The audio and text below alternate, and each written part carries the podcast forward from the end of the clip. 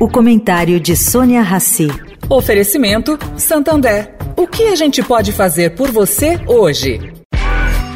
Agora na Eldorado, o comentário de Sônia Rassi.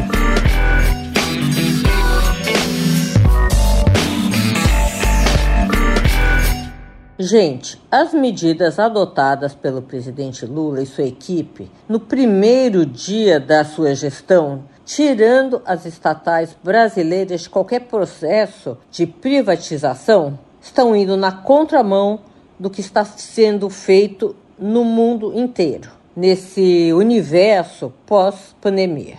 E a história recente no Brasil já provou e reprovou a gestão pública de empresas em qualquer ramo de atividade. Não funciona. A corrupção pelo uso das empresas pelos partidos políticos de coalizão é quase inevitável.